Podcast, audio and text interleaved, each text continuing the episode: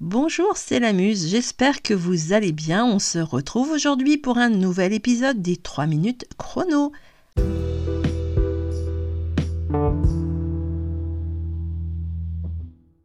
Aujourd'hui, je vous propose le très très célèbre livre de la petite taupe qui voulait savoir qui lui avait fait sur la tête. C'est un livre enfant de Werner Holzwath et de Wolf Eribrock. J'espère que je ne fais pas de faute en prononçant leur nom.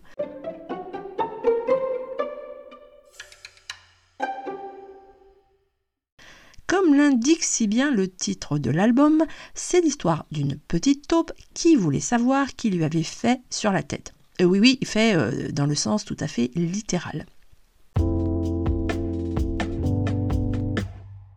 Ce livre est tout simplement un petit bijou.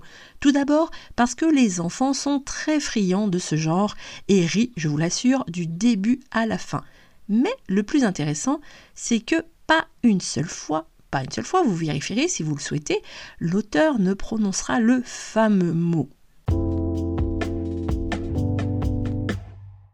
Le livre est très bien rédigé, avec des phénomènes de répétition adorés des enfants mais aussi des phrases réellement superbement écrites, avec des mots plus compliqués que d'habitude, que les enfants comprennent pourtant très bien et qui permettent d'appréhender avec plaisir les difficultés de la langue française.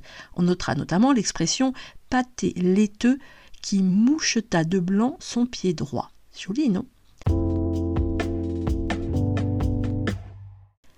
La muse est une inconditionnelle de ce magnifique ouvrage qui détendra petits et grands et qui montre bien que l'on peut parler de tout ou presque aux enfants à condition que ce soit fait avec intelligence.